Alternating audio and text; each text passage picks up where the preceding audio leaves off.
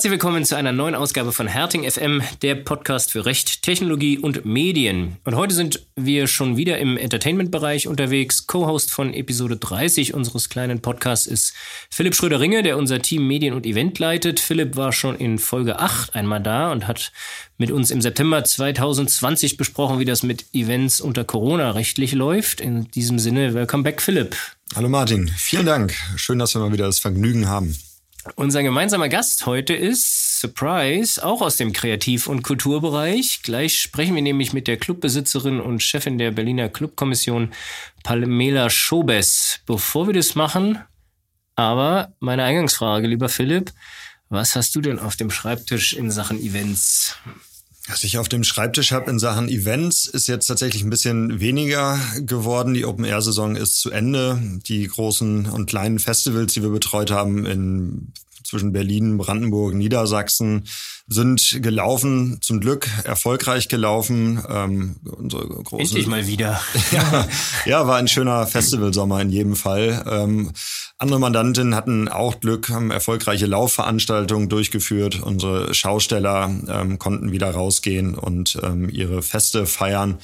Ähm, das war gut. Da gibt's jetzt noch ein paar Nacharbeiten zu der Saison. Äh, zum Teil geht auch schon die Planung fürs neue Jahr wieder ich los. Ich fragen, ob ihr euch jetzt in den Urlaub begebt alle und wartet, bis die neue Saison ist oder ob da die die Vorfristen etwas länger laufen. Ja, wir haben schon ein bisschen Zeit, aber ähm, manche Sachen muss man direkt nacharbeiten, ähm, gucken, waren sie dann vielleicht doch zu laut bei einzelnen Events. Ähm, dann haben wir auch noch ähm, Gerichtsverfahren tatsächlich, wenn mal etwas nicht so geklappt hatte.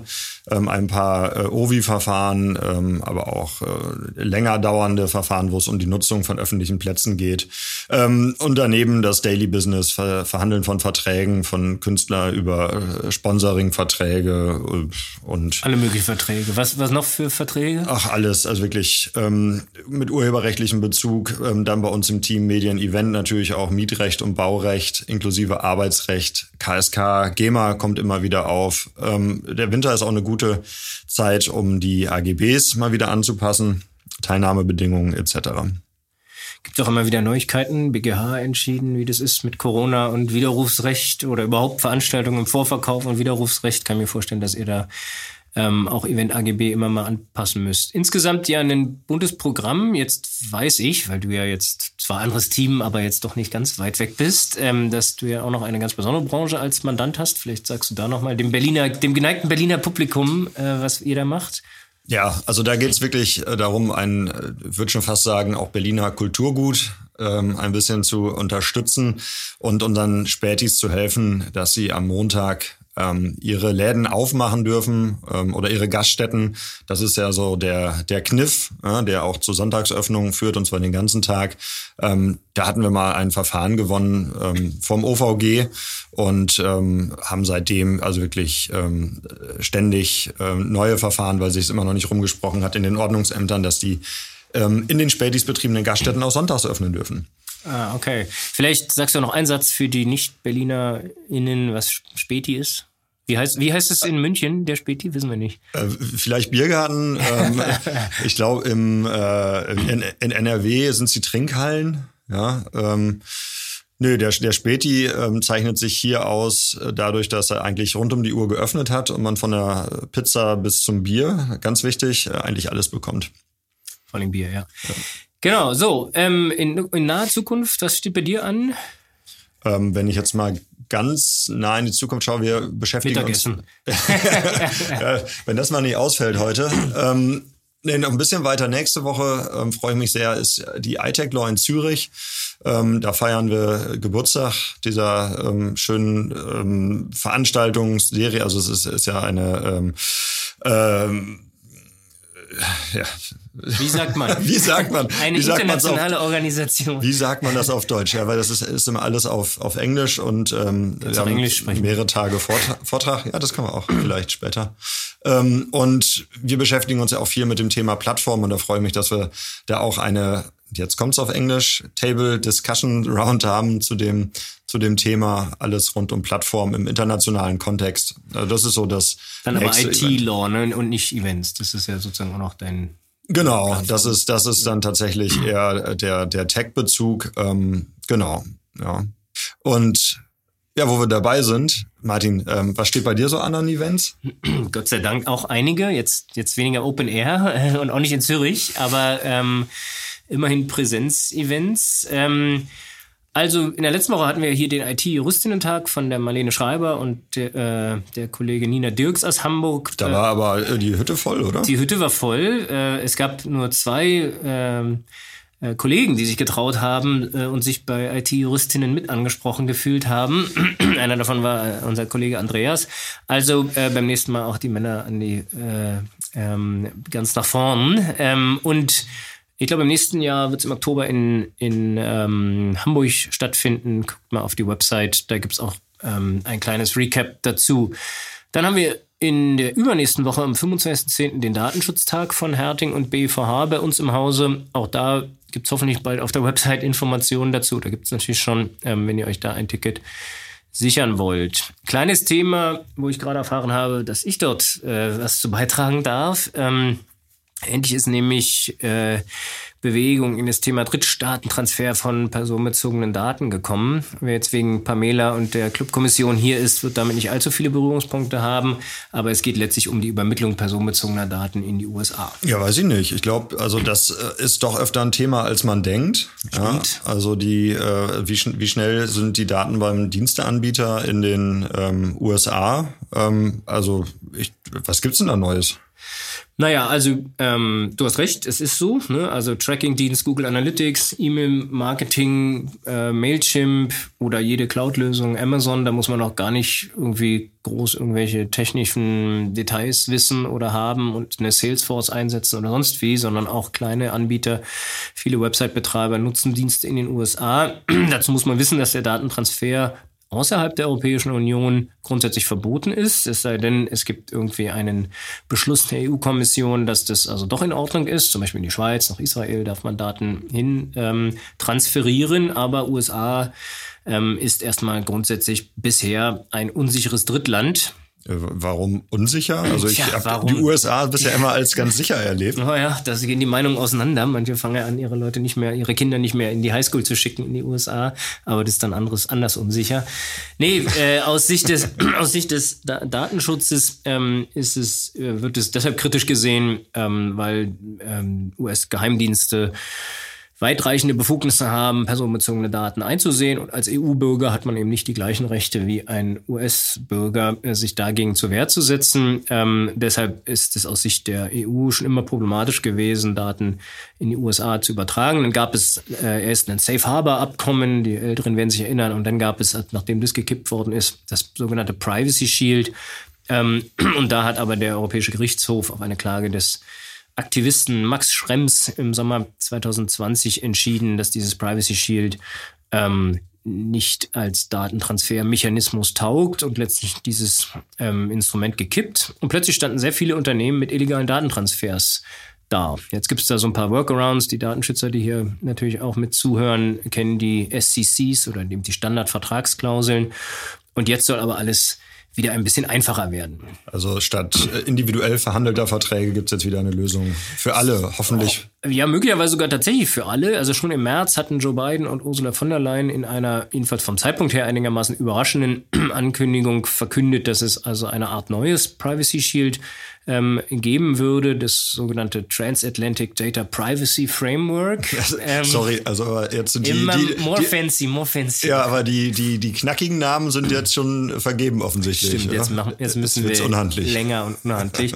und naja, wenn man das, das Bild fortsetzen will, der, der Teufel steckt natürlich da auch im, im Detail. Ähm, äh, ja, weil es wirklich darum geht, den EU-Bürgern dort eigene Rechte zu geben und der US-Präsident hat jetzt eine sogenannte Executive Order erlassen, wonach die EU-Bürger vor ein gesondertes Gericht gehen können, wenn sie ihre Rechte dort ähm, verletzt sehen. Bevor das jetzt wirklich bei Datentransfer hilft, muss jetzt die EU-Kommission noch eine sogenannte Adequacy Decision fällen, also eine Entscheidung, ein Beschluss letztlich darüber erlassen, einen sogenannten Angemessenheitsbeschluss, wonach die USA nur noch unter bestimmten Umständen ein sicheres äh, oder nun dann doch eben unter bestimmten Umständen ein sicheres Drittland sind und der Datentransfer dorthin dann nicht mehr ganz so schlimm ist. Okay. So sieht's aus. Ähm, ja, jetzt ist natürlich das, das wäre tatsächlich ein großes Novum, weil es dann nicht mehr abhängig ist davon, dass, dass sich die amerikanischen Unternehmen in irgendeine Liste eintragen, ähm, sondern äh, das würde dann für alle Unternehmen gelten. Schon jetzt ist klar, dass äh, äh, das wohl nicht für alle Ewigkeit halten wird oder jedenfalls uncontested bleiben wird. Max Schrems hat schon angekündigt, gegen diesen neuen Angemessenheitsbeschluss, wenn er denn kommt, der wird erst im Dezember, frühestens, eher, manche sagen auch März erwartet, ähm, dagegen äh, zu klagen. gibt auch noch ein Anhörungsverfahren vorher, insofern bleibt es spannend. Es sieht aber so aus, dass das Unternehmen in Europa jedenfalls vorübergehend dann wieder eine belastbare Möglichkeit haben, Daten in die USA zu übermitteln. So viel vielleicht in aller Kürze zum neuen TADPF, äh, dass ihr davon schon mal gehört habt. Das ist eine schöne Abkürzung. Ähm, ja, ich bin gespannt, wenn wir wieder in zwei Jahren zusammensitzen, wie es dann aussieht. Da haben wir auf jeden Fall Schrems 3 ähm, und äh, diskutieren über irgendein neuen, neues Framework, was dann irgendwie 28 Wörter hat und nicht mehr zwei oder fünf. Und nach diesem Ausflug in die Tiefen des Datenschutzrechts kommen wir jetzt zu unserem heutigen Hauptthema und zu unserem Interviewgast. Herzlich willkommen, Pamela Schobes. Hallo, freut mich. Schön, dass du da bist. Ähm, Pamela, viel muss man, glaube ich, gar nicht sagen. Seit 25 Jahren bist du eine Institution des Berliner Nachtlebens. Ich glaube, ähm, ähm, 15 Jahre lang habt ihr das Icon betrieben. Mhm. Ja, ich kann mich selbst an äh, tolle Abende erinnern. Jan Delay an den Turntables hat sich eingebrannt. Ach krass, du äh, warst da? Es war, es war sagenhaft und ähm, ähm, es, es tropfte, glaube ich, am Ende von der Decke. Also, ja, das ist das typische Icon-Bild. Es tropft von der Decke. Ach ja, das war, das war großartig und ähm, schöne Erinnerungen. Aber auch da hast du ähm, erste Erfahrungen, vielleicht auch nicht die ersten, aber jedenfalls wahrscheinlich prägende Erfahrungen sammeln können. Thema Gentrifizierung, ähm, Nachbarn ähm, und äh, am Ende musste der Club dann ja leider schließen. Mhm. Ähm, aber du betreibst jetzt das, das Gretchen ähm, und bist daneben auch ähm, sehr aktiv ähm, politisch beziehungsweise für die Belange der äh, Clubs in Berlin, bist Vorsitzende der Clubkommission. Ähm, zur Clubkommission, ähm, für die es nicht kennen, ähm, ein paar Zahlen und Fakten. 2001 gegründet. Das ist ein Verein, ähm, das Netzwerk für Clubkultur der Welt. Ich glaube, es ist weltweit erste und aber auch die größte Vereinigung von Clubbetreibern ja. und Veranstaltern. Und in Berlin habt ihr äh, über 320 Mitglieder. Mhm, das stimmt. Ähm, kannst du uns einen Überblick geben, was, was, was macht die Clubkommission für die Clubs und die Kreativen? Was, was ist gerade auf dem Tisch? Was sind die Themen? Also grundsätzlich sind wir sozusagen die Interessenvertretung der Berliner Clubs, der Veranstaltenden und auch für die Festivals. Ähm, das sind ganz viele unterschiedliche Sachen, die wir machen. Wir haben zum einen tatsächlich ein Beratungsangebot, also wenn Clubs oder Veranstaltende irgendwelche Probleme haben oder sich irgendwie weiterbilden wollen, können die sich bei uns melden. Ähm, wir versuchen da an allen möglichen Sachen auszuhelfen. Aber im Wesentlichen sind wir so ein bisschen so das Bindeglied zwischen den äh, den Clubs und den Veranstaltern und den Festivals auf der einen Seite und Verwaltung, Behörden, Politik auf der anderen Seite. Also wir versuchen da zu vermitteln, zu übersetzen, aufzuklären. Am Ende nennt man es Lobbyismus, aber ist trotzdem eine gute Sache. Auf jeden Fall die coolsten Lobbyisten, die mir jemals begegnet sind. ja, also auch bei euren Veranstaltungen merkt man das ja. Ähm, was, was sind denn gerade die drängendsten Themen für die Clubs? Ich meine, es ist ja eine schwierige Zeit. Also ich denke auch die Weltlage geht nicht an euch vorbei. Ja, es ist tatsächlich wirklich krass gerade, weil, weil man eigentlich gar nicht so ganz genau weiß, wo man anfangen soll. Also zum einen hängt uns natürlich die Corona-Krise in den Knochen und für uns ist die auch tatsächlich noch nicht vorbei. Also die, die, die Pandemie ist nicht vorbei und die Auswirkungen sind vor allem nicht vorbei. Wir sind tatsächlich ziemlich gut wirtschaftlich durch diese Krise gekommen, weil es entsprechende Förderprogramme gab. Ohne die hätten wir es auch nicht geschafft, weil wir fast zwei Jahre geschlossen waren. Wir haben jetzt wieder offen seit März. Das ist auf der einen Seite total gut, aber ähm, es ist halt so, dass nicht alles funktioniert. Also die, die großen, sehr bekannten Clubs, ähm, die, das funktioniert im Verhältnis, aber gerade so die kleineren oder die, die so ein bisschen nischiger unterwegs sind, die mehr auf Nachwuchs setzen und nicht so auf so ganz bekannte Namen, die strugglen ziemlich gerade, weil es einfach immer noch weniger Leute gibt, anscheinend, die auch weggehen. Dann alle Live-Bühnen haben massive Probleme, weil wir seit März geöffnet sind und im Grunde alle unsere Veranstaltung der letzten zwei, zweieinhalb Jahre ja jetzt quasi nachholen. Das heißt, wir haben ein extremes Überangebot an Konzertveranstaltungen. Ja, das hat ja jeder mitgekriegt. Man wusste ja gar nicht, wo man hingehen soll. Ja, und dann die meisten Leute sitzen auch noch auf so 10, 15, 20 Konzertkarten, die sie schon gekauft haben im Jahr 2019 oder Anfang 2020 oder auch in 2020, weil ja niemand von uns davon ausgegangen ist, dass das alles so lange dauert. Mhm. Ähm, dann haben die Leute natürlich auch weniger Geld und gehen weniger aus. Also Stichwort Inflation Putins Krieg. Also da kommt leider gerade extrem viel zusammen. Und deswegen ist, ist die Lage halt für uns ehrlicherweise wirklich total schwierig. Und insbesondere, wenn man auf das Jahr 2023 guckt, wird uns echt ein bisschen übel, weil wir halt nicht wissen, wie wir das wirtschaftlich stemmen sollen am Ende. Weil, weil auch für uns ist es natürlich, also wir merken natürlich auch die Inflation, bei uns ist extrem viel, sehr viel teurer geworden. Ähm, wir haben sehr viel Personal verloren, das heißt bestimmte äh, Bereiche, so Ton, LichttechnikerInnen zum Beispiel, sind, sind Mangelware im Grunde. Dann sind da natürlich auch die Honorare hochgegangen. Was auf der einen Seite total fair ist und nachvollziehbar ist, auf der anderen Seite für uns aber ein Problem ist. Wo sind die ganzen Leute denn hin? Das ist echt eine wirklich ziemlich gute Frage. Ich habe auch mit vielen, vielen anderen Branchen gesprochen. In der Filmbranche sieht es wohl genauso aus. Die vermissen auch die Leute. Also zum einen sind Leute, glaube ich, tatsächlich irgendwie so in die Pflegebereiche gegangen, weil es halt da in der Corona-Zeit massiv ähm, Probleme gab. Also es sind ja gerade viele aus unserem Event, Kulturbereich in, ähm, in die Impfzentren gegangen mhm. und von da dann weiter. Aber gerade viele Solo-Selbstständige haben offensichtlich versucht, eine Festanstellung irgendwo zu bekommen. Sie wissen es ja auch, Philipp. Ne? Also bei uns im, arbeiten inzwischen drei Leute, die einen Gastro-Background haben. Ja. Äh, das war jetzt Gastronomie, Hotellerie, aber auch ein Koch. Also das, das ist natürlich schon, ja, dass die Leute dann eine Festanstellung wollen, wenn sie sich bis jetzt immer gut über Wasser halten konnten mit, mit coolen Jobs hier und da und da, die es jetzt aber zwei Jahre lang nicht gab. Äh, ich glaube, die Festanstellung ist das eine, also die Sicherheit. Das andere ist, ähm, dass viele irgendwie gemerkt haben, dass Nachtleben doch ganz schön anstrengend ist ist es halt natürlich auch. Es ist mega cool, aber es ist tatsächlich super anstrengend. Ja. Und es ist halt auch nicht unbedingt beziehungsfördernd. Also wir haben einige, die gesagt haben, so, mh, hm,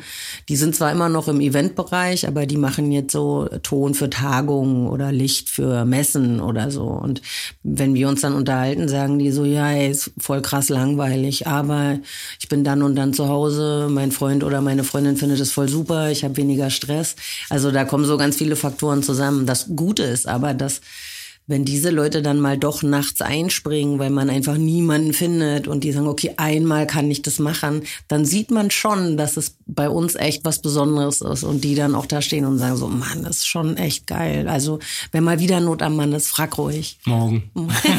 Zum Beispiel. Also ich habe so ein bisschen die Hoffnung, dass der ein oder die andere noch zurückkommt. Und kommt da eigentlich eine Frage, die ich mir jetzt gerade stelle, ähm, Jugend nach? Also gibt es sozusagen äh, da Nachfrage, weil die haben jetzt auch zwei Jahre zu Hause gesessen. Jetzt so die 18-Jährigen, die jetzt von der Schule kommen oder irgendwie eine Ausbildung machen würden, ähm, kann man das schon absehen? Ähm, ja, ist, ist tatsächlich schwierig, weil also äh, zum, zum einen ist es so, dass wir natürlich auch bemerken, dass so grundsätzlich auch schon vor der Corona-Pandemie, also die, die Clubbetreibenden und die, die Leute in Verantwortung eher älter werden und nicht unbedingt jünger und da weniger Leute nachkommen, ist halt auch viel schwieriger heutzutage einen Club aufzumachen als mhm.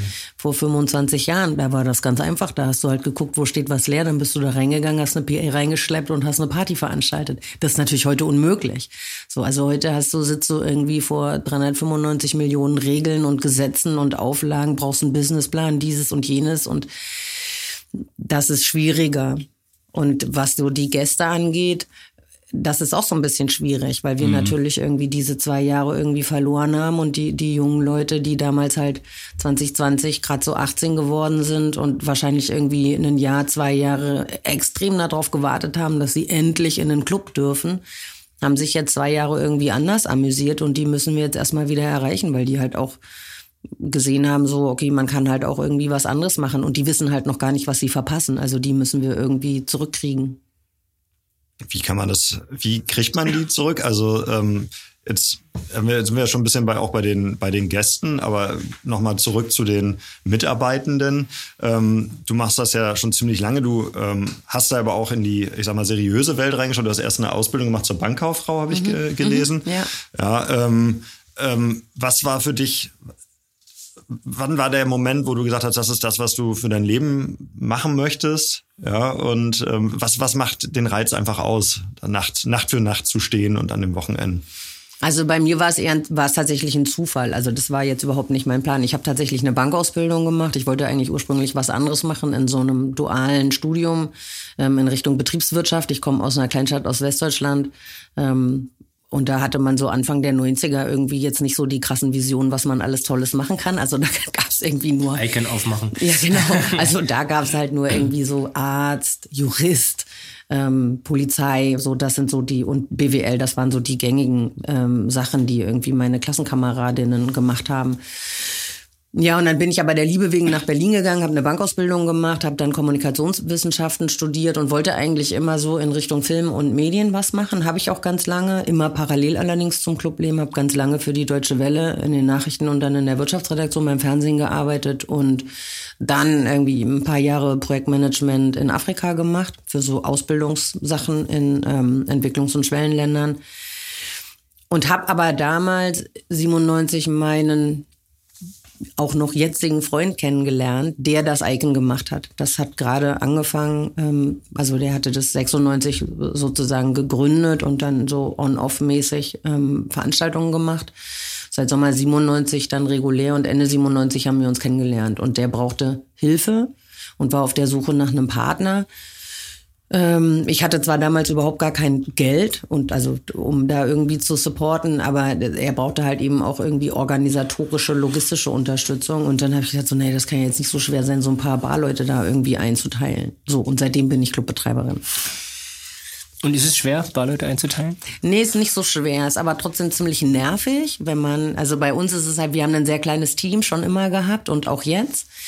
Ähm, was wirklich total toll ist, weil es halt sehr familiär ist, weil man sich aufeinander verlassen kann, weil jeder für den anderen irgendwie auch einsteht und einspringt. Aber es hat halt natürlich zur Folge, dass wenn dann gerade jetzt so in Zeiten von Corona Leute dann krank werden, dann wird's halt echt ein bisschen eng. Mhm. Trotzdem ähm, überwiegen die Vorteile eines kleinen Teams, wie ich finde. Deswegen struggle ich dann halt mit diesem Personalplan, aber ist schon okay. Ich mache auch selber nach wie vor viel Bar und mache das auch total gerne. Oder ich mache Tür oder Kasse oder so. Mhm.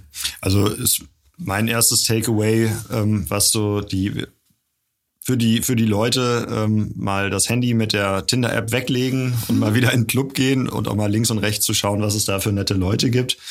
Ähm, vielleicht dann auch mal ähm, dort anfangen zu arbeiten. Ich ich habe es gemacht. Ähm, also, also ich habe aufgehört im Club zu arbeiten, als ich in Florenz war. Da hatte ich für so einen kleinen Club gearbeitet und äh, Flyer verteilt und die Leute dann irgendwie von der Straße und dann reingeholt. Und es war ein, ein tolles Team, hat riesig, riesig Spaß gemacht. Und man lernt ja auch Leute, Land und Leute kennen. Also das ist jedenfalls für die ähm, Leute, die im Ausland sind, immer ganz, ganz spannend. Wir sehen ja auch ähm, in, in Berlin und sowieso auch in ganz Deutschland viele ähm, ausländische, ähm, englisch sprechende ähm, Mitarbeitende. Wie weit ist das ein Thema? Ist das vielleicht ähm, äh, ein Pool, äh, wo sich lohnt ähm, zu schauen oder äh, wo man vielleicht noch Personal herbekommen könnte? Ja, ist es sicher. Also das, grundsätzlich arbeiten ja oft irgendwie Studenten und Studentinnen bei uns. Ich glaube, das war auch zum Beispiel ein Problem, dadurch, dass ja, dass ja auch die Uni in der Corona-Zeit irgendwie ähm, äh, online stattgefunden hat und äh, offensichtlich ja auch viele Leute zurückgegangen sind, da wo sie hergekommen sind, um bei den Eltern zu wohnen, um Geld zu sparen. Das heißt, da hat man auf jeden Fall auch Leute verloren. Ähm, also ich sehe bei uns im Laden, dass immer mehr Leute jetzt auch wieder fragen an der Bar. Also die sind also Gäste von uns, die die dann sagen so, hey, ist voll cool hier, ich komme hier gerne hin. Ähm, sucht ihr eigentlich noch Leute? Ich hätte Lust irgendwie so zwei, drei, vier Mal im Monat an der Bar zu arbeiten. Also ich bin eh grundsätzlich ein positiv denkender Mensch. Ich glaube schon, dass man die Leute zurückbekommt. Es braucht aber tatsächlich seine Zeit, weil weil eben viele Leute so auch so aus dem Rhythmus sind beziehungsweise so einen ich sage jetzt mal, so einen normalen, spießigen Rhythmus gefunden haben. Also so 9 to 5 mäßig und die Nacht. Absolut. Es gab halt keine Nacht mehr in der Corona-Zeit, also zumindest mhm. nicht für die meisten, insbesondere beim Arbeiten. Und da muss man halt so ganz langsam wieder zurückkommen. Und ich glaube, es geht wirklich so ein bisschen auch ums Blutlecken. Also die Leute, man muss die Leute in den Club bekommen, damit die das Gefühl erleben, weil dieses Gefühl im Club, wenn du auf einer, auf einem Konzert bist oder auf einer Party bist, das ist aus meiner Sicht einfach wirklich was ganz Besonderes. Und das kann man auch nicht irgendwie nachstellen oder nachempfinden oder irgendwo anders erleben. Das ist wirklich so ein ganz einzigartiges Gefühl. Und wenn du da dann Teil von bist, ist es halt natürlich eigentlich ziemlich cool. Mhm. Also wir, wir, hatten, wir hatten ein Event mit der Firma, mit einer, mit einer Kanzlei aus äh, Holland zusammen, wo wir versucht haben, ein bisschen Techno ins Homeoffice zu bringen. Aber das, ja, es war cool. Es war auch, ich glaube, es haben sich auch viele gefreut, dass es das gab. Aber es ist natürlich aus der Sonos-Box äh, oder gar aus dem Laptop alleine. es gab ja ganz viele so. Versuche, virtuelle Sachen zu machen. Ich finde mhm. das auch gut, dass man das probiert und das, das hat bestimmt auch Vorteile auf der einen oder anderen Ebene, dass man halt, wenn man solche virtuellen Clubs hat, dass man dann eben ganz easy Leute aus Asien, Neuseeland, Mexiko, woher auch immer irgendwie kennenlernt, ohne dass man irgendwie durch die Welt fliegen muss. Mhm.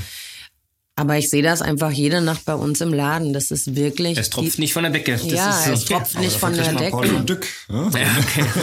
und dieses analoge Miteinander sein. Ich finde das auch ehrlicherweise total wichtig in der heutigen Gesellschaft, wo immer mehr Leute tatsächlich irgendwie so autark vorm Rechner sitzen und sich beballern lassen aus dem Internet und auch anfangen nicht mehr wirklich zu filtern, was sie da lesen und was sie da sehen. Und ich finde, ich halte das für unfassbar wichtig, dass man analog auf Menschen trifft und ins Gespräch kommt. Und das geht in der Nacht extrem gut, weil da, weil im Club irgendwie so ganz viele Hürden einfach wegbrechen. Also da ist dann auch mhm. ehrlicherweise scheißegal, was du tagsüber machst, wo du herkommst und so weiter. Man, man lernt sich einfach kennen, man, man liebt die gleiche Musik, man fühlt den gleichen Bass und ist dadurch auf so einer Ebene und, und realisiert einfach, dass es neben dir selber halt noch andere Leute gibt, die ja. andere Probleme haben, eigene Sachen machen, Ideen haben, Visionen haben und so.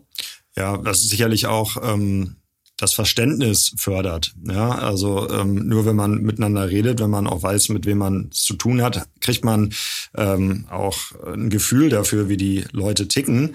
Ähm, das ist mein Versuch, ein bisschen überzuleiten zum, zum Thema Lärm, wo das ja auch ganz, mhm. ganz wichtig ist. Ja, und die ähm, über die Anwohnenden zu sprechen und die Probleme, die da ja auch ähm, Clubs und Veranstaltende ähm, bekommen, sowohl in Berlin in der Stadt selbst, ähm, aber auch ähm, auf dem platten Land. Mhm. Ähm, die Leute haben sich einfach dran gewöhnt in zwei Jahren Pandemie, dass es ruhiger geworden ist. Ähm, sie schlafen auch in der Stadt mit offenem Fenster und ähm, finden das ganz toll. Ähm, äh, sind vielleicht auch zufrieden damit, dass sie sich ein Festival nach Hause streamen können oder ähm, gar nicht mehr in den Club müssen, um, um, um sich DJ auf ihren 75 Zoll Fernseher holen. Ähm, das reicht ihnen vielleicht und um 10 Uhr wollen die aber Ruhe und schlafen mhm. gehen. Ähm, wie ist da so dein Eindruck? Sind ähm, ist, ist es so, dass die Leute empfindlicher sind oder, oder sind, die, sind sie vielleicht sogar ähm, entspannter geworden und freuen sich, dass es wieder losgegangen ist? So. Also was wir hören, ist, dass die Leute deutlich empfindlicher geworden sind. Das ist auch das, was uns die Verwaltung und die Ämter spiegeln, ähm, dass es in, in Ecken, wo, wo es nie Probleme gab, also wo bestimmte Sachen einfach schon ewig sind, sei es jetzt Clubs, das betrifft aber auch die Gastronomie, also so Außengastronomie, Cafés, mhm. Bars. Ähm, es gibt um Längen mehr Anzeigen wohl bei den Umweltverwaltungen und ähm, dann ist es gut, ihr seid jetzt Anwälte und freut euch vielleicht, aber die Leute klagen ja auch sehr viel schneller.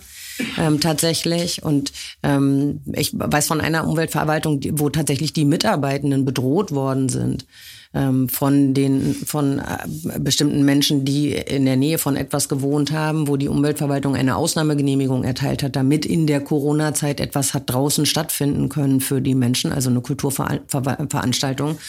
Und da haben sich Anwohnende beschwert und nicht zu Recht dann in dem Fall, weil, es eben diese Ausnahmegenehmigung gab und dann ähm, sind die Leute halt da auf das Amt losgegangen. Warum, warum soll es da anders sein als überall sonst in ja. allen Bereichen, dass, es, dass die Meinungen extremer werden und dass das Verständnis für die anderen ähm, geringer wird? Ne? Ähm, ja. Äh, das ist natürlich schon so. Philipp, vielleicht mal kurz, äh, ich meine, dieses Thema ist ja jetzt nicht neu, es mag dann jetzt nochmal intensiver werden, aber ähm, wie löst man das denn? Sagen wir mal, rechtlich. Ich meine, dass es in Berlin Clubs gibt, ist ja nun schon sehr lange so. Äh, und dass es Nachbarn gibt, ist auch schon sehr lange so. Aber wann ähm, ja, wann muss ich denn dulden, dass, dort, dass es dort einen hm. Club gibt? Wie, wie ist denn, da so generell die Regel? Ja, also muss man vielleicht unterscheiden einmal äh, in die, die Clubs und ähm, der, der Betrieb, der Clubbetrieb selbst, da sind dann, ähm, da sollte dann ja nicht allzu viel rausdringen. Ähm, Wenn es dann aber doch zu Körperschallübertragung kommt in angrenzende Wohnungen, dann ähm, haben die Clubs, glaube ich, schon äh, ein Problem. Ähm, weil natürlich ähm, erstmal grundsätzlich alle einen Anspruch haben auf ihre Nachtruhe, ja, also ab 22 Uhr dann auch in Ruhe schlafen zu können.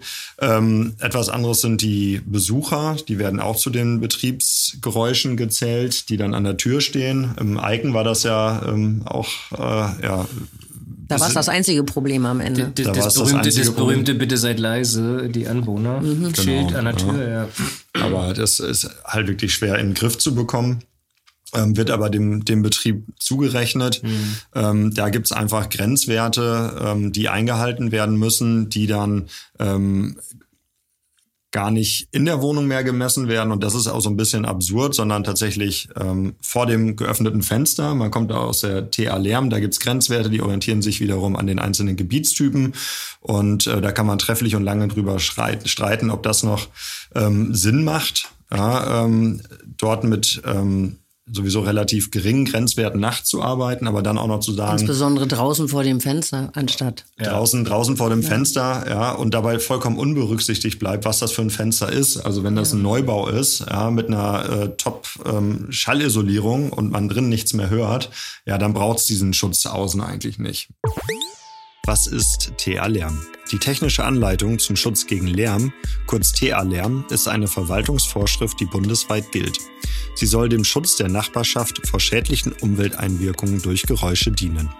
Die TA-Lärm ist in Genehmigungsverfahren von Gewerbe- und Industrieanlagen anzuwenden. Bei Clubs und Festivals wird sie aber auch herangezogen. Die Norm gilt dagegen nicht für Straßenverkehrslärm, Fluglärm oder Sportlärm und auch nicht bei manchen landwirtschaftlichen Anlagen und Tagebauen. Sofern das Fenster geschlossen ist. Sofern das Fenster geschlossen ist, aber. Auch da, ähm, wie es immer ist, ne? Ich meine, wenn man den Leuten, wenn, wenn die Vorstellung ist, ich habe, ich, ich komme aus der westdeutschen Kleinstadt, habe da immer mit offenem Fenster geschlafen und ich bin extra hierher gezogen wegen des grünen Innenhofs und dann schaltet es da von hinten her, deshalb will ich das und, und die Gerichte würden sagen, ja, darfst du auch, weil die TLR das so vorsieht, dann ja. ist natürlich schlecht. Also für die. Das ist schlecht. Und, und tatsächlich ist der Anknüpfungspunkt in diesen Regelwerken auch, ähm, dass man davon ausgeht, dass alle ähm, in Deutschland Lebende mit offenem Fenster schlafen können und sollen. Ja, ähm, das kann ich mir selber gar nicht vorstellen. Also auch mit, mit Blick auf meine äh, oder mit Ohr auf meine eigene Wohnsituation. Also wir können nie mit offenem Fenster zum Innenhof schlafen. Ich weiß nicht, wie ist bei euch beiden? Inzwischen geht, ich wohne ja in der Bergmannstraße ähm, und bei uns ist ja tatsächlich jetzt abends leiser, weil, weil dort die, die Durchfahrtssituation eine andere ist und kein Mofa mehr sich über die Schwellen traut. Das ist ein bisschen wie bei uns. Ich wohne in der Wrangelstraße. Ich ja. schlafe äh, im Vorderhaus, nach vorne raus. Ähm, auch wir haben eine verkehrsberuhigte Situation, aber ich kann zum Beispiel nicht mit offenem Fenster schlafen, weil direkt neben uns ist eine Kirche. Und mhm. ehrlicherweise, wenn diese Kirchenglocken Sonntag früh um neun oder so losgehen, das ist für mich mitten in der Nacht, weil ich arbeite Samstagnacht. Mhm. Ich bin halt erst um acht im Bett. Ähm, wenn diese Dinger da um neun Uhr loslegen, dann selbst mit meiner Altbau-Doppelverglasung stehe ich im Bett. Also ich könnte unmöglich mit offenem Fenster Das alte liturgische Geläut. Da gibt es unendlich äh, äh, Gerichtsentscheidungen dazu, wann, wann, wann Kirchen läuten dürfen und ob sie nur die Zeit schlagen dürfen oder auch andere Dinge. Äh, also bei uns heiraten ja. offensichtlich unfassbar viele Leute in dieser Kirche und diese Kirchenglocken bimmeln irgendwie eigentlich immer. Ja, ja, ja auch das ist ja, also ähm, interessant, dass ja Lärm unterschiedlich beurteilt wird genau. und als adäquat angesehen wird. Ja, also Kirchenlärm, Verkehrslärm, der nachweislich krank macht, ähm, wird in einem viel größeren Maß hingenommen. Und da schaut man auch dann da nicht mehr, was ist vor dem Fenster, sondern da guckt man dann eher, was passiert hinterm Fenster. Also da könnte man durchaus auch mal angreifen. Aber ähm, ich fand es interessant, wir waren ja ähm, in, in Dortmund auch zusammen auf dieser Stadt nach acht mhm. Konferenz und da ging es auch um ähm, diese Fragestellung und da habe ich das Publikum gefragt, wer denn mit offenem Fenster schläft und das waren ja wirklich Vertreter aus dem Club- und Kreativbereich, da waren Nachtbürgermeister dabei, da waren ähm, Verwaltungsmitarbeiter äh, da, Hochschulgelehrte. Äh, und es waren tatsächlich schätzungsweise 80, 85 Prozent, die gesagt haben, dass sie mit offenem Fenster schlafen.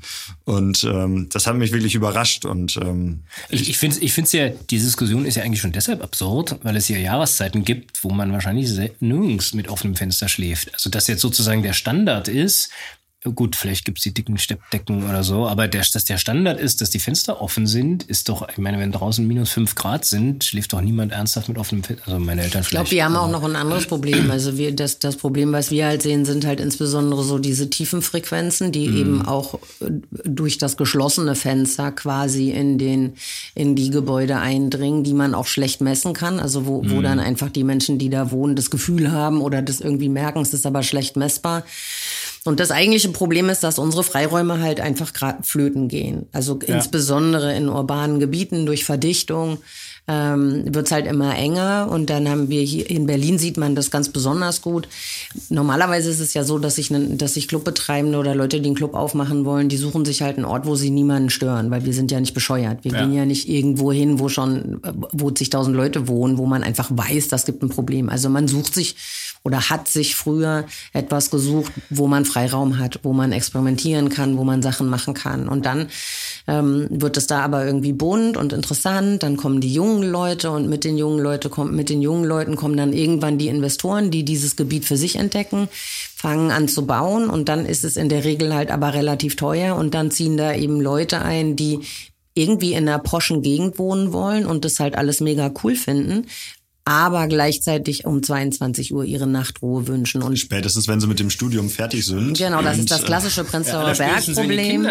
Genau, das ist das typische. Kinder, das versteht doch jeder, dass die schlafen. Genau, können. und da, das ist halt einfach das Problem. Und das ist, das kollidiert dann massiv. Und dann haben wir halt dann ist, liegt der Schallschutz sozusagen auf unserer Seite. Also wir als Clubbetreibende haben dann dafür Sorge zu tragen, dass die, die da neu zugekommen sind, also wenn das jetzt eine Neubebauung ist, war das halt früher immer so. Man hat dann da gebaut ohne Rücksicht auf Verluste und hinterher festgestellt, huch, da ist ja ein Club, das funktioniert ja nicht. Und dann muss der Club agieren, reagieren und irgendwie versuchen, ähm, Schallschutz zu installieren. Und das ist sehr teuer. Deswegen sind wir total froh, dass wir hier in Berlin den Schallschutzfonds haben, worüber wir ähm, über Fördergelder solche Schallschutzmaßnahmen umsetzen können. Das ist ein, ein Riesengewinn. Wir versuchen das auch gerade auf der Bundesebene zu implementieren. Das ist natürlich in der aktuellen Zeit, wo sehr viel Geld für sehr viele andere Dinge ausgegeben werden muss, extrem schwierig. Aber in Berlin hat es vielen von uns halt sehr geholfen und diesen Fonds gibt es auch noch.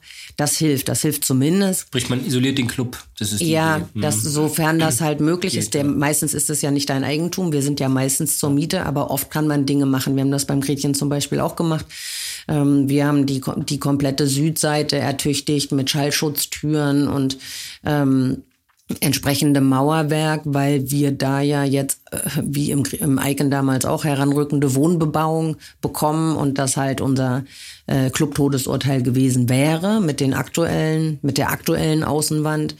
Ähm, und das konnten wir jetzt über den Schallschutzfonds ertüchtigen, dass, dass man diesen wir sprechen nicht so gerne von Lärm, wenn wir über Musik reden. Wenn man diese Geräusche sozusagen, die, die, hat man jetzt nicht und damit stören wir die, die zukünftige Wohnbebauung nicht. Anderes Problem sind aber nach wie vor die Leute, mhm. die halt zu uns kommen und wieder weggehen. Und wenn sie weggehen und dann möglicherweise noch so ein bisschen betrunken sind, ist halt schwierig. Die Leute sind, selbst wenn sie nicht betrunken sind, wir sehen das bei uns immer, die sind oft so euphorisiert, wenn sie ja, aus dem Club kommen. das sind diese Schallspitzen dann einfach. Ja, die einer, sind dann auch einfach laut. Die sind vor Freude ja, oder fällt genau. noch was aus der Hand. ja immer die anderen, das ist halt so, ne? Äh, ja. Wenn du, ja. Genau. Aber dieses ähm, Schallschutzprogramm bräuchten wir dann, also auf Bundesebene, sagst du, seid ihr dran, da auch ähm, Mittel freizumachen. Ähm, scheint für mich ein total nachvollziehbar vernünftiger Weg, weil ähm, also einerseits natürlich für die bestehenden Clubs, aber auch um die sich jetzt auftuenden Nischen wieder zu füllen. Ich meine, man muss ja nur mal durch die Innenstädte gehen. In Berlin fällt einem das noch nicht so auf, mhm. aber ähm, geh mal durch die ähm, westdeutschen Kleinstädte, die Innen, von zu Hause, Osler? da, also da ist es teilweise auch ganz, ganz traurig, ähm, dass die ganzen Läden leer stehen, ähm, wo sich ja Zwischennutzung anbietet, wo vielleicht auch gar nicht mehr so viele Leute wohnen. Also es sind ja wirklich, da, da, da tun sich ja Flächen auf. Ist das nichts, was man nutzen kann oder? Doch, wir haben das auch im Kopf. Also wir, wir bearbeiten das Thema auch auf der, auf der Bundesebene. Ich bin ja auch im, im äh, geschäftsführenden Vorstand der Livecom, das ist unser Bundesverband. Ähm, das machen wir schon. Wir sind auch im Austausch mit dem Deutschen Städtetag und mit lauter solchen Sachen. Und ähm, ich bin auch in so einem Beirat, die sich genau mit, ähm, das ist glaube ich vom BMWI meines Erachtens, ähm, das ist so eine Gruppe von Leuten, die sich genau mit diesem Thema beschäftigt. Wie, wie ist das, diese Verödung der Innenstädte? Wie kann man das verhindern? Und Corona hat ja da auch nochmal irgendwie gut zugetan, dass die Leute sich noch mehr ähm, umgeguckt haben und immer mehr Dinge eben online bestellen und gar nicht mehr in die kleinen Läden gehen. Dann hast du halt, wird eh alles, die Mieten werden viel teurer, die kleinen Läden können sich nicht halten. Dann hast du nur noch Ketten, so dieses typische, mm, genau. was ich persönlich total schrecklich finde und vielen anderen Leuten leider gar nicht auffällt.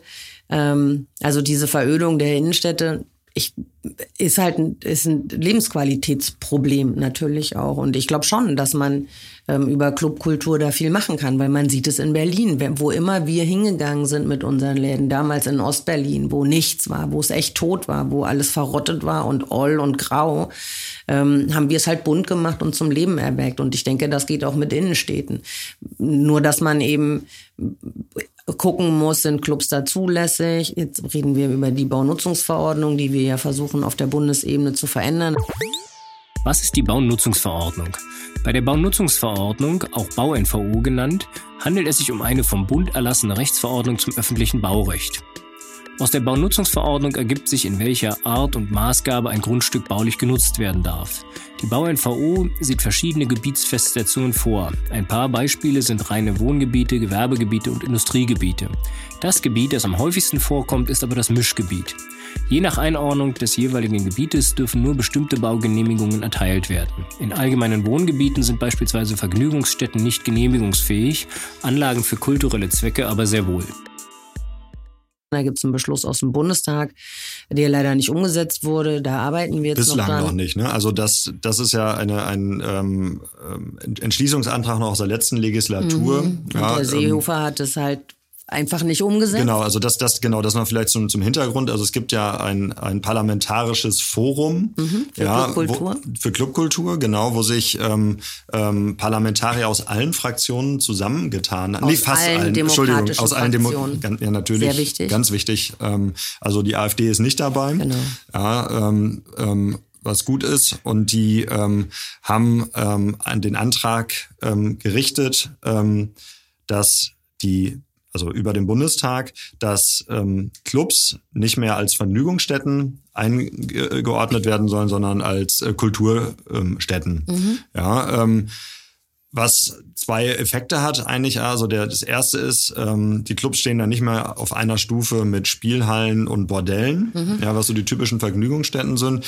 Und dann hat es natürlich auch rechtliche Implikationen, weil ähm, vor allen Dingen bauplanungsrechtlich ähm, Clubs dann einfacher zu genehmigen sind. Ja, es gibt ja gewisse ähm, Gebietstypen, da würden Vergnügungsstätten einfach nicht zulässig sein. Genau. Ja, was natürlich auch in den Innenstädten immer genau. ein Thema ist. Ja.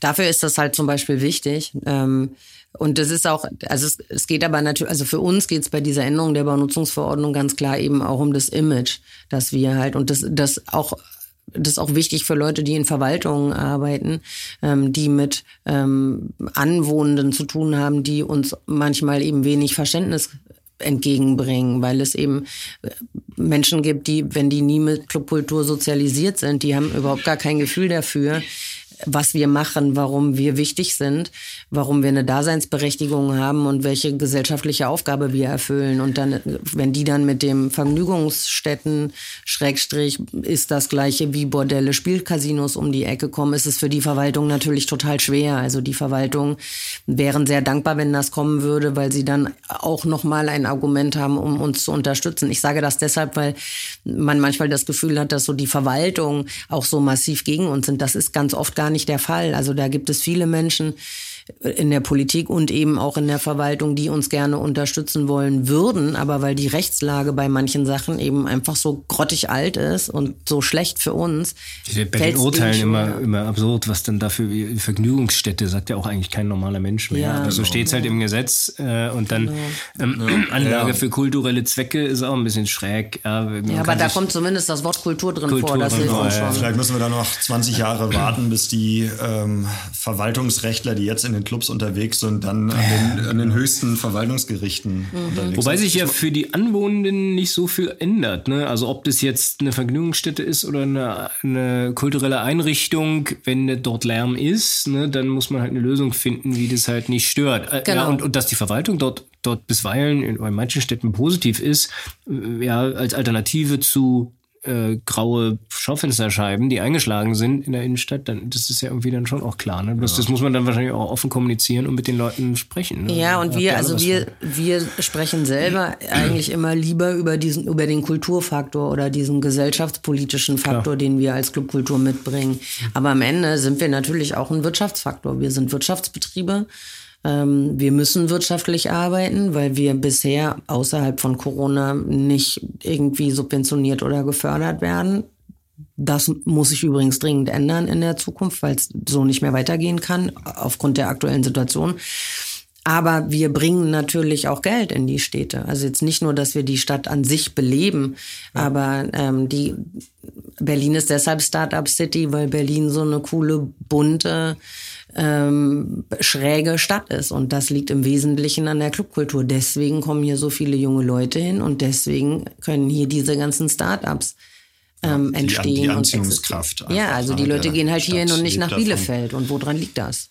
Bei Bielefeld könnte ich dir das sagen, aber das würde diesen, diesen Podcast bestimmt sprengen. Als Osnabrücker halte ich mich jetzt aber hier zurück. Aber äh, kurz festgehalten, die, die Politik, ja, angefangen vom Bundestag, hat das ja schon verstanden. Ähm, die Verwaltung hängt noch hinterher, aber da gibt's ja auch ähm, Bestrebungen. Also die, die Gemeinden und Kommunen haben natürlich sehr wohl erkannt, wie wichtig es für ähm, die Städte und Gemeinden ist, attraktiv zu sein für die jungen Leute, um sie da zu halten. Ja. Ähm, das machen die, die Städte und Gemeinden immer mehr mit NachtbürgermeisterInnen, die sich dann auch darum kümmern, ähm, auch Lösungen zu erarbeiten und Kultur und Clubs irgendwo den Raum auch zu geben, mhm. sie vielleicht brauchen, Nutzungskonflikte zu entschärfen. Und auf dem platten Land sehen wir das ja auch, dass, dass Gemeinden ähm, erkannt haben oder Bürgermeister, dass es doch ähm, das Beste ist, ähm, Farbe ähm, dorthin zu bringen, gerade in Brandenburg sehen wir das ja viel, viele bunte, ähm, ähm, alle mitnehmende Festivals statt irgendwie braunen Rechtsrock. Ja, ja das ähm, scheint, scheint ja ähm, überall angekommen zu sein. Ähm, nichtsdestotrotz muss es da ja die nächsten Schritte jetzt irgendwie mal geben. Also ähm, ich denke ja mal nicht, dass die Lösung ist, den, die Nutzungskonflikte zu entschärfen, dadurch, dass ihr euch endlich mal von der Idee verabschiedet, ähm, einfach nur nachts zu feiern. Ja, also man könnte ja einfach auch den Clubbetrieb ähm, auch von 10 bis 22 Uhr machen und äh, äh, so wie wir uns ja auch damit arrangiert wir haben. Wir arbeiten dann nachts, habe ich richtig verstanden? ja, also das, das kann, kann ja jeder dann selber gucken, aber, aber vielleicht muss man dann nicht nur sich räumlich neu orientieren, sondern auch zeitlich. Ja, aber für, für unfassbar viele Leute hat der Tag halt einfach 24 Stunden und nicht nur acht, wenn die Sonne scheint. Und ich glaube, das ist auch wirklich gut so. Also ich glaube, dass es für viele Menschen wichtig ist, sich in der Nacht zu bewegen und, und so einen Cut zu machen zum Tag. Dass, dass man einfach mal so umschaltet, abschaltet, ähm, sich regenerieren kann. Ja, war, war auch nicht, war jetzt kein ernst gemeinter Vorschlag. ja, er ist an sich ist ja, es gar aber, nicht so ganz ähm, doof. Wir haben ja in der Corona-Zeit ähm, haben wir ja haben viele von uns draußen, eben, weil wir eben nur Bei draußen Laufstrecke, Sachen, Tempelhofer Feld waren immer Tanzende, die dann ja. da. Ja, äh, und wir, die ja. wir Außenflächen hatten oder haben an den Läden, wir haben ja auch versucht, im Sommer dann Sachen draußen zu machen, um überhaupt was machen zu können. Ja. Wir brauchten immer, also viele von uns brauchten Ausnahmegenehmigung, die hast du ja auch nur bis 22 Uhr bekommen. Genau, das wollte ich auch gerade sagen. Also diese ganzen Festivals, also nicht die ganzen, aber viele, aber auch ähm, oftmals die kommerziellen, aber auch alles, was dann im Rahmen der Free Open Air Initiative gelaufen ist, war dann ja immer nur bis 22 Uhr. Ja, also da hat man, hat man sich ja schon ein bisschen dran also gewöhnt würde ich nicht sagen, aber man hat gesehen, dass es auch funktionieren kann. Es könnte ja wenigstens eine Nischenlösung sein. Also sicher nicht für alle, ja, aber ähm man kann das mal machen, aber das kann äh, aus meiner Sicht nicht wirklich nicht die Dauerlösung sein. So, okay. also die die Nacht hat schon so ihren eigenen Aspekt. Auf jeden Fall. Die ähm, aber trotzdem noch einmal zu den ähm, Open Airs. Das ist ja auch ähm, ein Sprungbrett ähm, für viele nach Berlin gezogene, um sich erstmal einen Namen zu machen. Äh, kommen nach Berlin, wollen auflegen, ähm, aber werden nirgendwo äh, gesigned. Ja, mhm. wird dann erstmal gefragt, was, was kannst du, was machst du? Und um sich einen Namen zu machen, machen natürlich viele auch dann immer ihre kleinen Festivals. Ja, und ähm, da macht die Clubkommission ja auch eine ähm, super Arbeit ähm, mit der Free Open Air Initiative. Ähm, ist, glaube ich, vorhin auch schon kurz, kurz ähm, angerissen worden. Bei der IHK gibt's dazu immer diesen Workshop, den Ja. mache ich ja selber auch seit ähm, 2014, habe extra nochmal nachgeschaut, ähm, wo es, ähm, wo dann mein Teil ist, also ähm, also den rechtlichen Rahmen abzustecken und auch zu helfen, dass sie nicht direkt nach einer Stunde in Konflikt mit den Gesetzeshütern kommen. Ähm, macht einen Riesenspaß, ist aber auch wichtig, ähm, neben der Möglichkeit, dass sich da die Veranstaltenden Namen machen, ein niedrigschwelliges Angebot zu schaffen. Also es kann sich ja auch nicht jeder den Clubbesuch ähm, leisten. Ja, das kostet oft keinen oder oder jedenfalls im Rahmen dieses Formates, dieser Formate keinen Eintritt. Ähm, Getränke werden auf Spendenbasis oft rausgegeben oder für einen kleinen Taler. Ähm, und ähm, das ist also wirklich ähm, eine ne ganz tolle Sache. Und ähm, aber auch da stellt sich die Frage, ähm, wo, wo, wo landet man? Ja, ähm, wo findet man da nochmal Freiraum? Müssen, bleiben wir in Berlin? Gehen wir alle weiter nach Brandenburg?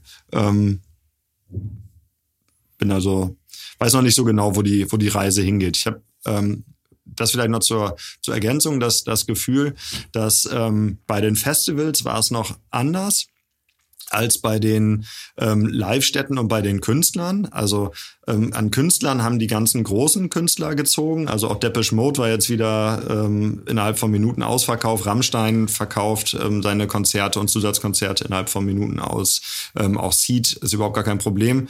Ähm, die kleineren, ähm, weniger bekannten, aber tollen Künstlerinnen sind da schwieriger zu verkaufen. Bei den Festivals genau andersrum. Da haben die großen kommerziellen ziemlich gekämpft. Und hatten mit Auslastung zu kämpfen und die kleinen Nischenfestivals haben viel besser funktioniert, war jedenfalls so mein Eindruck. Ich glaube, das kann man so nicht sagen. Also der erste Teil, äh, ja, also die großen Namen verkaufen die Hallen aus, ihre Konzerte aus, die kleineren eher weniger. Es, es brechen oder sind weggebrochen und es brechen immer noch unfassbar viele Tourneen gerade zusammen, weil die Vorverkäufe so schlecht laufen, dass es nicht zu finanzieren ist. Ähm, insbesondere wenn das so nachgeholte Konzerttourneen sind, die halt auch noch 2019 kalkuliert worden sind mit den damaligen Preisen. Es hat sich ja alles verändert. Also wenn du überhaupt noch einen Tourbus gerade irgendwie findest, den du mieten kannst, auch das ist schon ein Problem, ist das halt viel teurer, Benzin ist teurer, die, das ist, es ist einfach alles so viel teurer, dass diese Touren sowieso oft defizitär sind und wenn sie dann im Vorfeld nicht genügend Karten verkaufen, dann werden sie im Augenblick eben eher abgesagt. Ja, Wie ist denn das, bei den sorry, wie ist denn das eigentlich aus Sicht der Clubs, die, die jetzt eine 2019 oder 2020er Teil einer Tour sind, die jetzt dreimal verschoben worden ist? gleiche Problem. Die, die haben die Preise von damals und müssen jetzt zusehen, wo Ja. sie die, wie sie sich finanziell kriegen. Ist genau das, gleiche Problem. Also wir haben ja damals, also du, du kalkulierst ja. Klar, die Tickets sind ja auch nicht teurer, wenn du die Tickets alten sind ja Tickets schon hast. verkauft. Verkauft, also die, Kohle wahrscheinlich schon geflossen. Genau. Ja. Im, Im Zweifel ist das Geld schon geflossen. In unserem Fall ist das nicht so. Aber Mhm. du kalkulierst ja, wenn du, wenn du so eine Tour im Club machst, auch mit den aktuellen Preisen, die du hast. Also das heißt, in dem Fall, wenn wir eine Tour bei uns reinbuchen, ähm, dann haben wir den Eintrittspreis so kalkuliert, dass wir halt das, was die Band bekommt, plus das, was unsere Kosten sind, das zusammengerechnet ergibt dann sozusagen den Ticketpreis. Jetzt sind unsere Kosten aber explodiert. Die Techniker sind teurer, ähm, alles Mögliche ist teurer, Strom und so weiter und so fort. Das heißt, bei, auf unserer Seite geht die Kalkulation nicht auf. Und mehr und bei der teures Band Bier kaufen die Leute deswegen auch nicht. Ja, Naja, und vor allen Dingen, es sind ja noch weniger Leute. Ja, die es sind No-Show-Quote weniger Leute. Die ja No-Show-Quote Riesenproblem. von diesen verkauften Sachen ist in Teilen sehr, sehr hoch. Also wir haben angefangen mit einer No-Show-Quote in der Regel so von so 30 Prozent. Das war so April, März, April, Mai. Dann wurde es etwas weniger. Also das heißt, es waren dann, sind dann mehr Leute mit Ticket gekommen. Jetzt wird es gerade wieder höher. Ich glaube, dass auch Leute krank sind. Bist du, bist du denn deine Karten noch losgeworden gestern? Gestern wollte ich zu Ajo, ähm, nee, bin ich auch nicht mehr losgeworden. Ja, siehst du, da haben wir Also No-Show. Auch wegen, wegen Corona können die hingehen. Passiert dann einfach. Und, und da stellt sich ja noch ein Folgeproblem für die ähm, Veranstaltenden.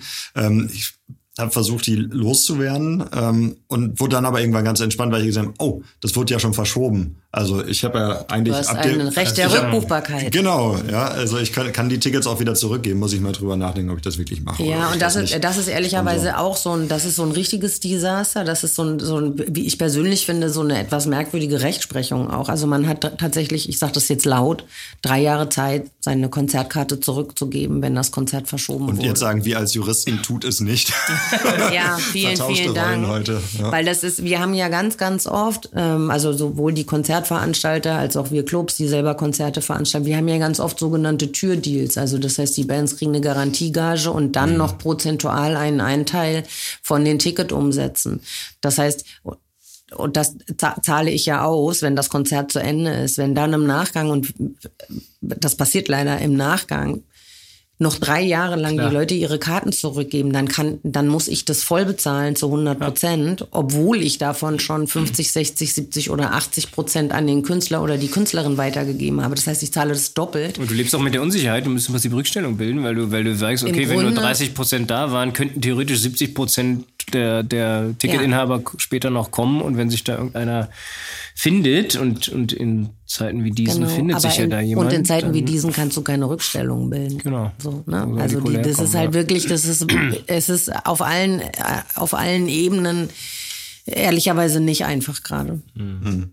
Kommen wir wieder zurück zur Ausgangsfrage. Wie kriegen wir die Leute wieder in die Clubs? Ich glaube, wir brauchen einen langen Atem. Ich habe tatsächlich auch selber kein Patentrezept, weil es ist, ist auch schwierig ähm, zu bewerben. Also so, so früher hat man halt Flyer verteilt und Plakate aufgehängt, als es irgendwie nichts anderes gab. So dass jetzt hast du halt irgendwie diese Online-Plattform, ähm, aber dann wirst du halt überall durch irgendwelche lustigen Algorithmen irgendwie ausgebremst oder musst zahlt viel, viel, Geld für zahlst sehr viel Geld und weißt trotzdem nicht so ganz genau, ob es da ankommt, wo es hin Gibt es da nicht so die ähm, die Telegram oder WhatsApp-Gruppen, äh, wo man Klar, immer auf dem Laufenden gehalten wird? Ich glaube auch die Clubkommission hat da Angebote. Das ist das nur für die Nee, wir, also wir haben, wir haben tatsächlich, ja, also es gibt, wir haben verschiedene Telegram- oder, oder WhatsApp-Gruppen, wo wir uns untereinander vernetzen. Ähm, wo es aber im Wesentlichen eben auch um den Austausch zwischen Clubbetreibenden zum Beispiel geht. Das haben wir, wir haben so eine WhatsApp-Gruppe ins Leben gerufen mit Beginn der Corona-Krise, weil wir einfach alle so viele Fragen hatten mhm. und uns gegenseitig halt versucht haben zu supporten. Aber ja, es ist, ich glaube, wir brauchen einen langen Atem. Also ich glaube ganz fest daran, dass es, dass dieses Live-Erlebnis im Club, sei es jetzt mit Konzerten oder DJs, durch nichts zu ersetzen ist. Ähm, und man, wir müssen einfach lange genug durchhalten, damit jeder und jede irgendwie so einmal bei uns drin war und das auch gecheckt hat und realisiert hat und dann wiederkommt. Mhm.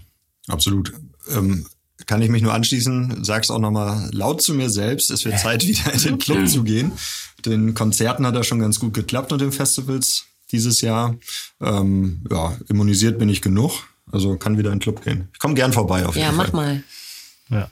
ja, prima, Pamela. Das war ein toller Einblick, würde ich mal sagen, in alles, was euch als äh, Clubbetreibende, als Veranstalter, als Eventleute sozusagen be, äh, befasst, betrifft. Ähm, bisschen aufs Recht haben wir auch geschaut, aber möglicherweise scheint mir das Thema, klar, Lärm haben wir immer und so weiter, aber gar nicht so sehr das Rechtliche zu sein, sondern ähm, die Leute wieder dahin zu bekommen, wo es Spaß macht. Ja, genau. Vor allen Dingen die die Anwohnenden sollten sich nicht beschweren, sondern einfach selber vorbeikommen. genau, und, ähm, und, und, den Gedanken nochmal aufgegriffen, ähm, ihr Telefon mit der Tinder-App zur Seite legen und rausgehen ins wahre Leben und schauen, wer da links und rechts neben ihnen steht. Prima, vielen Dank dir. Dankeschön.